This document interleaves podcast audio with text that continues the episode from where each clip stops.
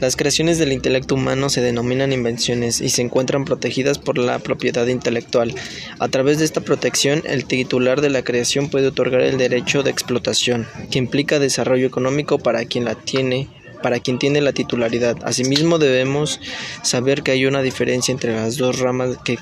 las dos ramas que conforman la propiedad intelectual, es decir, los derechos de autor y la propiedad industrial. El derecho de autor protege las creaciones que cumplan el requisito de ser una obra original y la propiedad industrial cuenta con diferentes figuras para la protección de las invenciones.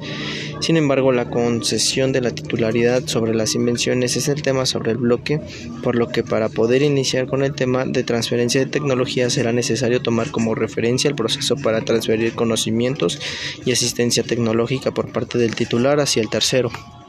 En cuanto al contrato de transferencia de tecnología,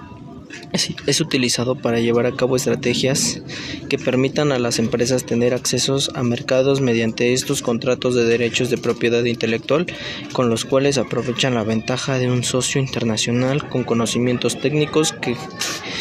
enriquecen los suyos y facilitan el alcance de su objetivo. El, proceso de transmisión de la tecnología y la asistencia técnica implica hacer más productivo y eficiente un procedimiento y trasladar ese conocimiento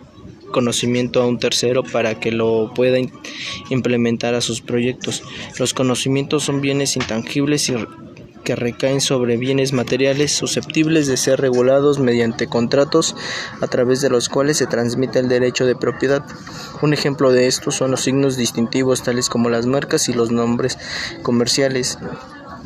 que encuentran su razón por medio de las patentes, modelos de utilidad y diseños industriales.